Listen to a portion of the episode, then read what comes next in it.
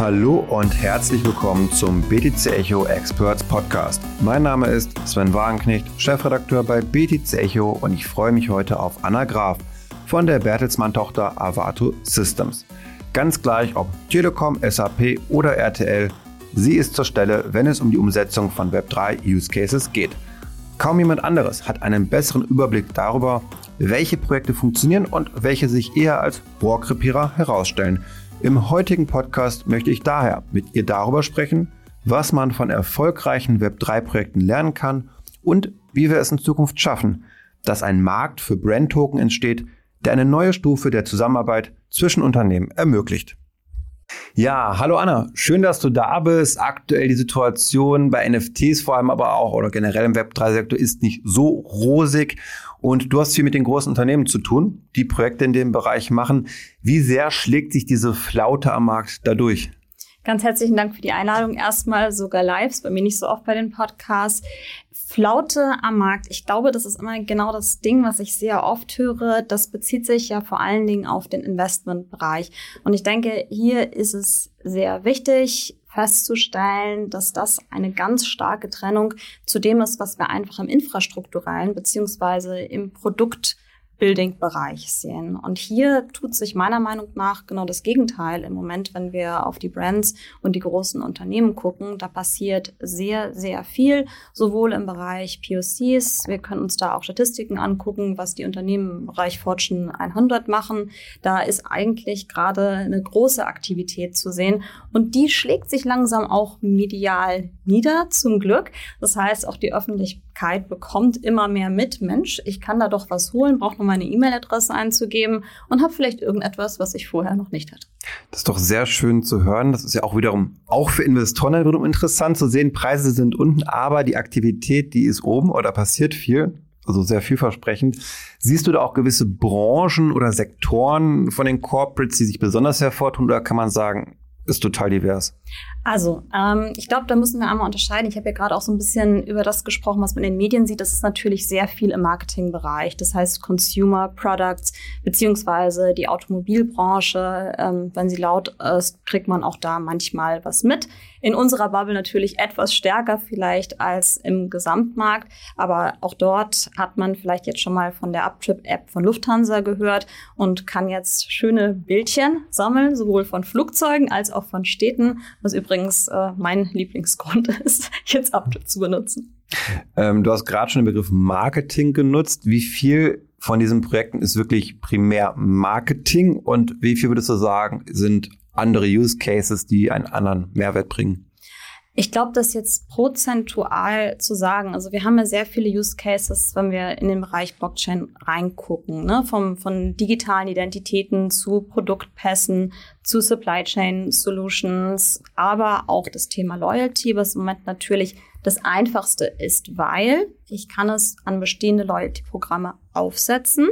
Ich kann auch mich als kleineres Unternehmen da dranhängen und sagen, ich nutze so etwas wie ein Proof of Attendance, wenn man zum Beispiel meinen Messestand besucht hat, auf einem Event war. Und dann habe ich so wie ein kleines, sag ich mal, so ein Diary, also ein Tagebuch, wo ich dann Abzeichen sammle. Eine Sache, die den Leuten schon seit vielen, vielen Jahren bekannt ist, nur halt aus dem physikalischen Bereich und nicht aus dem digitalen. Und ich glaube, diese Erweiterung verstehen auch die meisten Leute. Deswegen, wie gesagt, so ein bisschen abgekoppelt von dem monetären Wert, aber durchaus als Token-Gated Access um zum Beispiel zu, an andere Güter oder an äh, besondere Events ranzukommen, sehr, sehr nützlich. Hm. Wenn ich über große Unternehmen nachdenke, die was mit Web3 machen, denke ich eigentlich immer sofort an NFTs in mhm. erster Linie. Ähm, würdest du sagen, stimmt das? Also sind eigentlich immer NFT-Projekte am Ende des Tages oder sind das auch andere Tokenarten vielleicht oder andere Ansätze? Also ich glaube, dass wenn wir jetzt im Bereich Marketing gucken, gerade im Bereich Loyalty, dann sind das schon NFTs. Meistens ja momentan auch, ich habe das Gefühl, es gibt so eine kleine Einigung. Das ist ja auch immer ganz interessant am, am Markt, wenn man sich einigt. Das ist so die Polygon-Chain, würde ich sagen, momentan, so als äh, Layer auf Ethereum, der halt besser skaliert da sieht man schon, dass sich da viele momentan auf den Standard mehr oder weniger geeinigt haben. Da werden wir gleich nochmal zu sprechen, warum das auch Sinn macht im gewissen Rahmen.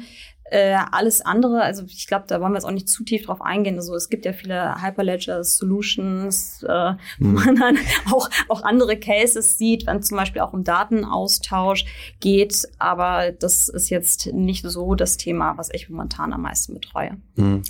Ich selbst halte ja große Stücke auf das Phygitale, wenn dann das Physische mit dem Digitalen verschmelzt. Und da würde mich jetzt interessieren, siehst du da auch von den Corporates schon ja immer mehr Initiative zu sagen, okay, ich habe hier einen physischen Gegenstand, das ist dann oft der bekannte Sneaker zum Beispiel mhm. von einer Sportmarke, es muss aber auch nicht der Sneaker sein. Und der bekommt einen digitalen Zwilling. Mhm. Siehst du diesen, gibt es da einen Trend? Also der Trend einerseits ist natürlich für Luxusgüter ganz einfach erkennbar. Ich habe ja auch vorher in der Galerie gearbeitet. Dort geht es ja auch um Fälschungssicherheit. Ne? Also wie, wie stelle ich das überhaupt her? Wie stelle ich das gegebenenfalls auch bei einem reinen digitalen Produkt her? Und wie kann ich das auch mit einem physikalischen Produkt verknüpfen? Dass wir da gewisse Herausforderungen haben, dass ein Token zum Beispiel, wenn der an das Produkt gekoppelt ist und nicht entkoppelt sein darf, wir kennen ja zum Beispiel von Artifact äh, oder auch von Adidas, da kann ich den Token ja auch separat verkaufen und kann das physikalische Teil behalten. Also es bedeutet nicht unbedingt, dass das in der Mint-Condition sein muss. Insofern ist ein ganz interessanter Case. Andere haben da gleich eine Lösung im Smart Contract drin, dass der Token automatisch geburnt wird, also verbrannt wird, sobald das physikalische Stück verkauft wird. Also auch da muss man ein bisschen gucken, was ist eigentlich der Hintergrund? Möchte ich quasi zwei Produkte haben, die sich dann auch separat verkaufen lassen? Oder möchte ich einen fälschungssicheren Nachweis für ein Produkt haben? Wie will ich das am Ende handeln können? Ich glaube, so, was im Moment halt super spannend ist, es wäre auch ein neues Projekt jetzt von Adidas gewesen. Ähm, da gab es 100 Sneaker, die sind versteigert worden. Das war auch so das letzte in Kooperation mit einem japanischen Brand. Das war sehr erfolgreich und da wird es wirklich einen komplett digitalen Twin zu geben. Wir haben es auch bei Nike gesehen. Das konnte dann sogar in Fortnite genutzt werden, mit VPN sogar mhm. aus Deutschland in die USA. Einige haben es durchgespielt und dann konnte man seinen digitalen Sneaker auf dem Rücken tragen und zeigen, ich bin einer derjenigen, die das geschafft hat. Äh, ja, und das hatte natürlich wieder einen besonderen Wert, wenn, das ist ja immer so ein bisschen, der Mensch möchte ja auch zeigen, was er Exklusiveres hat. Und das in die digitale Welt zu übertragen, ist natürlich super spannend. Genau, ich glaube, darum geht es vor allem. Ne? Wir haben alle Kleidung an und wollen unseren Status, unsere Gruppenzugehörigkeit damit zeigen. Und wenn wir mehr Zeit in digitalen Welten verbringen, wollen wir das auch dort in gewisser ja. Weise machen. Ich glaube, das ist so ein bisschen, was mir immer so hingeblieben ist. Warum macht man das eigentlich, das Ganze, auch wenn man es, ich tue mich da manchmal noch schwer mit, dann mit virtuellen Welten, äh, das zu machen. Also ich habe jetzt keine digitale Kleidung, aber wer weiß, wenn das Metaverse dann auch noch weiter fortschreitet, brauche ich es dann doch bald mal eine digitale Garderobe. Komme ich nicht drum herum. Ich finde es noch viel besser, weil bei mir ist genau das, das Gegenteilige, also der gegenteilige Case. Ähm, ich habe sehr viel digitale Assets, die ich bisher gar nicht handeln kann. Ich habe zum Beispiel sehr viel Fortnite gespielt früher und habe noch diese ganzen richtig coolen sogenannten OG Skins aus den Anfangsseasons.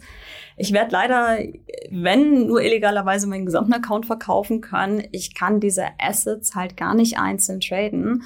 Und insofern, ne? Sitzt du also noch auf ganz vielen stillen Reserven, die irgendwann monetarisiert werden können. Das heißt, okay, gutes auch eine Investmentanlage. Oder einfach getauscht. Es geht mir nicht ja. mal, wie gesagt, es muss nicht immer um das Monetarisieren gehen. Es ist ja auch schön, wenn man Dinge weitergibt. Man kennt das ja sowieso auch aus Familien. Das haben wir auch so eine Generationsgeschichte. Ne? Früher haben wir physikalische Sachen weitergegeben. Da wurde oft die Hälfte der Sachen entfernt. Denken wir mal jetzt 100 Jahre weiter. Wir fangen schon an, digitale Güter zu sammeln wie geben wir die denn nachher weiter an unsere Enkel äh, oder wie auch immer. Also das finde ich eigentlich das viel spannendere Konzept. Das hat man ja jetzt schon in den letzten 30 Jahren gesehen. Ich finde immer diesen Ausschnitt von Keanu Reeves, ich weiß nicht, ob du den kennst, ganz spannend, der äh, vor zwei oder einem Jahr ein Interview gegeben hat. Ähm, er natürlich als Matrix Schauspieler, die blaue, die rote Pille. Es gibt einen ganz großen Unterschied zwischen der virtuellen und der echten Welt. Und dann trifft er irgendwie äh, die Tochter eines Freundes, die ist 13 Jahre alt und sagt, äh, und was und wieso genau willst du daraus einen Unterschied machen? Das ist doch egal, ob das echt ist oder nicht. Und er sitzt hm. da und sagt, oh, that was mind blowing. Aber das ist die Zukunft. Ja, ich glaube auch. Das ist ähm, Ganz spannend. Und da müssen wir die Sachen irgendwie nachweisen können. Ne? Also auch ja. digitale Güter müssen halt handelbar sein, wie früher unsere physikalischen Güter. Und ähm, insofern, da finde ich ja von Warner Brothers das Movieverse einen totalen guten Ansatz. Ich hatte früher eine DVD, die konnte ich mir kaufen, wenn ich den Film nicht mehr gucken wollte. Okay, dann konnte ich ihn auf dem Flohmarkt oder vielleicht auch auf eBay weiterverkaufen. Viele Gamer haben deswegen auch immer noch, kaufen immer noch quasi das, das physikalische Objekt. Weil sobald ich sage, ich, ich, ich stream das Ganze nur, beziehungsweise ich leiste mir halt aus über Spotify, selbst bei Amazon, wenn ich mir einen Film kaufe, ich kann ihn nicht weiterverkaufen. Er gehört mir nicht, ich kann ihn vielleicht früher angucken und immer wieder gucken. Das ist das Recht, was ich habe. Bei Movieverse ist es jetzt so, du kannst dir den Film kaufen, hast eine digitale Library und hast einen Marktplatz, wo du ihn weiterverkaufen kannst. Lustigerweise Einkaufswert so 30 Euro, Wiederverkaufswert je nach Seltenheit des NFTs zwischen, ah, ich würde mal sagen 10 und ich habe auch schon 130 Euro gesehen. Und das wird dann halt schon ein bisschen spannender. Und okay, das, das ist aber dann auch mehr im Bereich Lizenz oder Nutzungsrecht, also wo man auch wirklich nicht mehr von Marketing nur sprechen kann, sondern sagen kann, okay, das ist jetzt wirklich auch ein großer substanzieller Markt mit einem klaren Nutzen, nämlich Zugang zu Inhalten zu bekommen, in welcher Form auch immer. Ähm, das würdest du also neben den ganzen, ja, was heißt Fashion, Fashion und, und Gaming-Bereich vielleicht auch oder rein Brand-Bereich, siehst du das da Lizenz- und Nutzungsrechte auch schon als, als Wachstums. Das ist ein Wachstumsmarkt und vor allen Dingen für Warner Bros. ein komplett zusätzlicher Markt, wo Geld verdient werden kann, denn die anderen Lizenzen, die werden ja weiterhin ausgegeben. Das ist einfach ein komplett zusätzliches Projekt und sie verdienen auch Royalties ähm, im Zweitmarkt weiterhin. Also das heißt, sie erschaffen sich hier gerade einen, einen neuen Absatzmarkt und danach suchen ja immer alle. Warum hadern wir eigentlich mit dem Web 3 oder warum sind da viele noch immer so zurückhaltend? Natürlich sind es auf der einen Seite so die ganzen legalen Bedingungen, Regulatorik etc. Auf der anderen Seite fragt man sich immer, ja, und wie mache ich eigentlich damit Geld?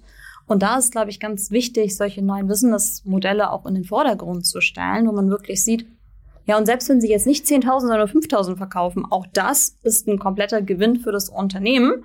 Und äh, sie haben die Rechte an den Filmen ja schon. Mit, mit The Flash haben sie zum Beispiel das gleichzeitig zum Kinostart rausgebracht und konnten es direkt monetarisieren. Mhm. Also super spannendes Konzept, gemeinsam übrigens äh, mit Eluvio für den Bereich Media. Was mich jetzt interessieren würde, ist nochmal eine ganz andere Branche, nämlich die Automobilbranche. Ist ja gerade in Deutschland großes Thema. Ähm, Porsche hat da ja schon mal mehrere NFTs äh, herausgegeben. Letzte Mal standen sie eher in der Kritik dafür, das hat nicht so gut funktioniert. Ähm, Mercedes oder Daimler haben ja auch was gemacht. Hast du da mehr Hintergrundinformationen, was so die Motivation dahinter war und wie gut das jetzt war oder auch nicht gut war? Also erstmal Shoutout an Lars Kremer und Tim Walter, die ja für den Gesamtkonzern, Tim Walter auch für VW, finde ich, eine Riesenarbeit, so auch als wirklich als First Mover in dem Bereich leisten. Mit Porsche Digital sind sie ja sogar noch einen Schritt weiter gegangen und haben da wirklich eine Ausgründung draus gemacht. Porsche schon sehr, sehr lange übrigens im Space. 2021 mit der König Galerie zusammen das Projekt Global Gallery ausgebracht.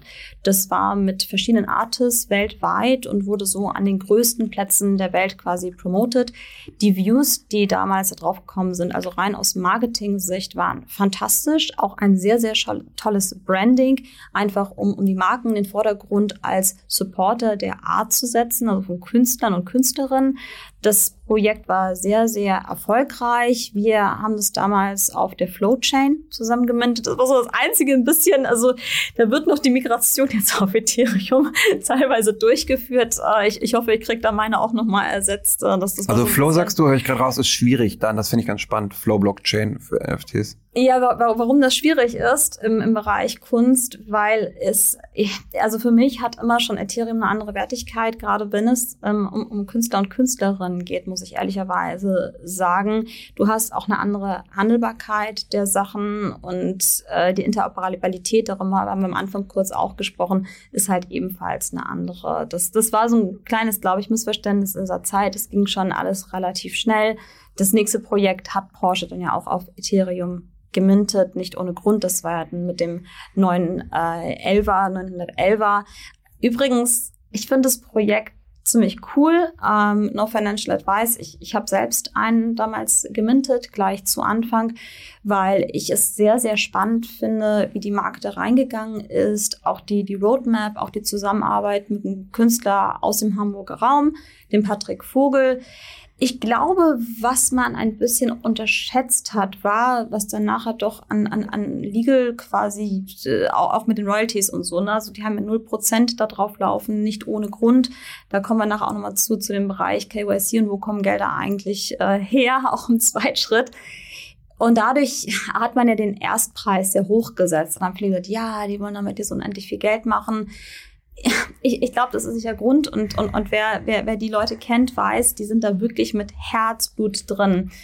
Ich denke mir immer bei diesem Projekt, ich habe es übrigens nicht verkauft, obwohl es ja nachher noch richtig, also auch investmenttechnisch hochgegangen ist. Man hätte sogar, glaube ich, seine 5x gemacht, wenn man es gewollt hätte zu dem Zeitpunkt. Aber die überlegen sich die ganze Zeit ja weiter. Und ähm, meine Idee dazu wäre, wenn jetzt einer diesen, diesen digitalen Porsche nochmal echt nachbauen lässt oder zwei Leute.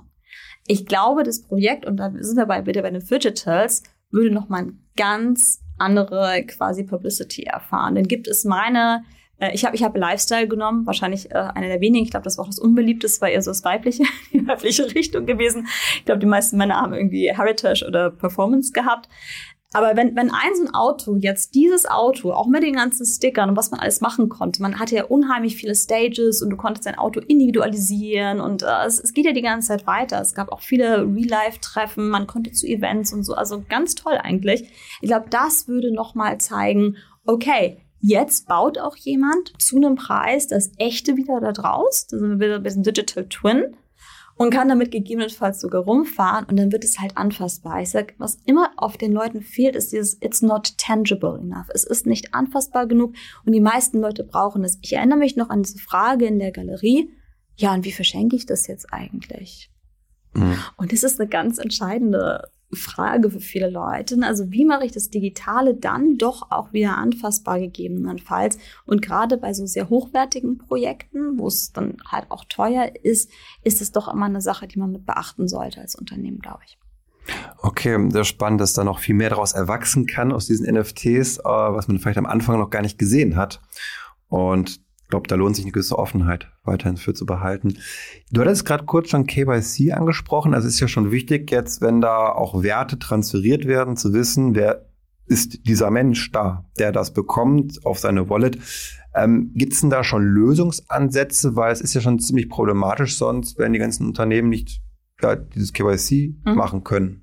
Genau, also ähm, Know Your Customer ist natürlich gerade für größere Unternehmen absolut relevant. Wir mussten halt wissen, und zwar gar nicht, weil wir die ganzen Daten unbedingt haben wollen, äh, sondern weil es einfach äh, vorgegeben ist, dass du aus gewissen Ländern gar kein Geld annehmen darfst oder dort keinen Handel betreiben darfst. Und äh, die Blockchain funktioniert nun mal weltweit. Deswegen ist es ein bisschen anders als bei einem normalen Warentransfer. Äh, momentan kann man das natürlich im Kleinen lösen über einen einfachen Shop also wir haben bei, bei RTL zum Beispiel wurde Shopify genutzt als Frontend-Lösung. Darüber hast du sowieso immer eine Abfrage, Name, Adresse und so weiter. Dann bestätigst du halt, dass du äh, aus dem und dem Land bist und dadurch hast du schon mal so eine kleine Lösung geschaffen. Äh, interessant ist jetzt, was die Telekom eben macht. Deswegen schauen wir uns auch die ganzen Telekommunikationskonzerne nochmal genauer an, also auch Telefonica und Vodafone, denn die haben über ihre SIM-Karten ja schon einen, einen anderen Level des KYCs nochmal. Also wenn du eine SIM-Karte hast, musst du dich ja einmal identifiziert haben. Und äh, wenn man darüber jetzt Wallet-Lösungen äh, kreiert, ne? also warum muss ich meine E-Mail angeben? Ich könnte auch meine Telefonnummer einfach angeben haben wir natürlich noch mal eine, eine andere Stufe erreicht. Das ist natürlich noch kein kompletter KYC, wie man bei der Bank durchführen muss. Da müssen wir natürlich auch ein bisschen gucken, um welche Werte geht es nachher. Geht es um ein 5-Euro-NFT? Ist so ein kompletter KYC nicht notwendig. Äh, Wenn es 10.000 sind, halt schon. Aber wie gesagt, wir reden ja in unterschiedlichen Stufen. Gerade im Bereich Marketing geht es ja meistens um geringere Summen. Ein super Geschäftsmodell für die Telekom eigentlich, oder? Haben ja ein paar Kunden auf jeden Fall. Die Telekom ist ja sowieso clever unterwegs. Mit sehr, sehr clever. Und, und wenn die dann dort sozusagen, ich weiß nicht, wie sie es monetarisieren, aber sagen, okay, die sind ja schon bei uns eben auch ja KYC, da wir haben die Daten und dann verknüpft man das Ganze, ist ja wirklich dann auch ein wichtiger Infrastruktur-Game-Changer. Das Problem ist ja, glaube ich, was wir haben. Die Menschen, die meisten haben keine Wallet mhm. und sie brauchen aber eine Wallet dafür. Und wie kriegt man das jetzt hin, oder? Also siehst du das nicht auch als Hauptproblem eigentlich, die Wallet Absolut. Und ich glaube halt, wie gesagt, ganz viel. Und warum haben wir die Blockchain? Eigentlich ist ja der Faktor Trust. Ne? Also warum ist Bitcoin eigentlich damals entstanden? Die Banken waren zusammengebrochen und wir hatten halt kein Vertrauen mehr in das System. Und äh, dann gibt es einen, einen Contract, der das Ganze quasi löst und äh, die Third Party ausschließt. Insofern glaube ich, dass zusätzlich für die meisten Menschen, die noch gar nicht sich irgendwie getraut haben, wir haben schon ein bisschen auch über die, die Risiken und die Challenges auch aus der Vergangenheit gesprochen, wenn eine Telekom, wenn eine Vodafone, eine Telefonica auch mit dahinter steht als Unternehmen, gerade auch im deutschsprachigen Raum, Dann gleichzeitig, du hattest auch am Anfang SAP angesprochen. SAP sind ja gerade äh, unterwegs in so einer Innovationsphase mit ihrem NFT-Launchpad. Und wie gesagt, eine Avato Systems als Systemintegrator. Ich glaube, damit können wir eine Strecke schaffen, die auch für den Mittelstand ein Vertrauen schafft, das bisher vielleicht nicht vorhanden war oder nur bei einigen Mutigen, weil es doch immer daran gescheitert ist. Ich, ich komme ja auch aus der Startup-Welt, das ist auch mal ganz toll. Wir brauchen diese Innovationsprozesse. Ähm, wir, wir haben ja auch äh, mit dem B3 Hub quasi innerhalb des Konzerns wirklich ein Investment, was in, in die ganzen Startups geht. Aber wir müssen immer noch stärker zu diesen Synergien kommen, wo halt diese Gesamtstrecken gebaut werden, wo man auch das in ein CRM-System integrieren kann am Ende, wo das wirklich seamless mit dem E-Commerce-Shop Omnichannel funktioniert und da eine neue infrastrukturelle Lösung mit Web3 hinzukommt. Mhm. Wenn wir über Infrastruktur sprechen, kann man ja auch die Frage stellen, warum nutzt man überhaupt eine öffentliche Blockchain, also Lufthansa zum Beispiel, warum nutzt die eine Polygon? Weil für Punkte Sammel Loyalty Programms, die gab's oder gibt es schon länger und auch ohne Blockchain. Und ähm, kannst du das bitte mal erklären, warum man sich das dennoch antut? Äh, also antun würde ich ja schon mal nicht sagen. Ich sammle, habe ja schon am Anfang gesagt, allein schon die steht noch total gerne. Da gibt's ja unterschiedliche Motivationen. Ich habe aber mit dem äh, Steffen darüber gesprochen, der das ja macht bei Lufthansa. Ich glaube, wir bereiten hier gerade vor, dass wir auf einer anderen Ebene der Kollaboration nachher landen können, auch zwischen Unternehmen. Wir sehen jetzt, Starbucks hat das Ganze auf Polygon gelauncht, äh, Uptip ist den gleichen Weg gegangen. Wenn sich nachher die Tokenomics lernen lassen zwischen den Unternehmen, kommen wir natürlich gegebenenfalls zu neuen Stufen, wo ich eine Wallet habe als Plattform und meine Token einfach hin und her tauschen kann. Momentan zwischen den einzelnen Programmen und wir sehen ja auch eine Rewe geht zum Beispiel auch Payback raus. Warum? Ne, weil ich die Daten dann doch nicht so rauskriege, wie ich sie wollte, wird es natürlich spannend zu sehen, kann so etwas funktionieren und kommen wir von einem Competitive State zu einem Collaborative State, der allen Unternehmen dann auch einen Gewinn bringt. Weil wenn ich jetzt mal einfach so als Kundin denke, ne, ich, ich komme äh, an mit dem Flugzeug, dann gehe ich in die Stadt, will ich erst mal meinen Kaffee trinken. Wäre natürlich super toll, wenn mir so eine Strecke, umso häufiger ich dafür vorher bezahlt habe, irgendwas erleichtert wird. Und zwar nicht, dass ich dann irgendwie komplex, ja, gucken muss in einem Shop, äh, ja, nee, das passt gerade nicht für mich, das Produkt, sondern das Produkt ist hyper personalisiert auf mich angepasst äh, über die Token, die ich bereits gesammelt habe und die mir dadurch das Ganze ermöglichen. Wow, das heißt, die Vision dahinter ist, ich habe ganz viele verschiedene Loyalty-Punkte und ich kann die aber überall am Ende einlösen, weil ich dadurch eine, also ich habe jetzt die Lufthansa äh, Loyalty bekommen zum Beispiel und ich kann damit aber zu Starbucks dann reingehen, weil ich bei Lufthansa gerade nichts konsumieren möchte, vielleicht im Flugzeug. Und aber in der Stadt dann bei Starbucks nutze ich diese Punkte oder Credits oder dann in Tokenform um dort einzukaufen zu gehen. Das ist genau, und am besten habe ich wahrscheinlich bei Starbucks vorher auch schon öfters konsumiert, damit Lufthansa das überhaupt akzeptiert, cool. dass ich diese Punkte dort einlöse. Das meine ich. Also und dann gehe ich zu McDonalds, hole mir dort einen Burger noch. Und wir machen jetzt keine Werbung für Unternehmen.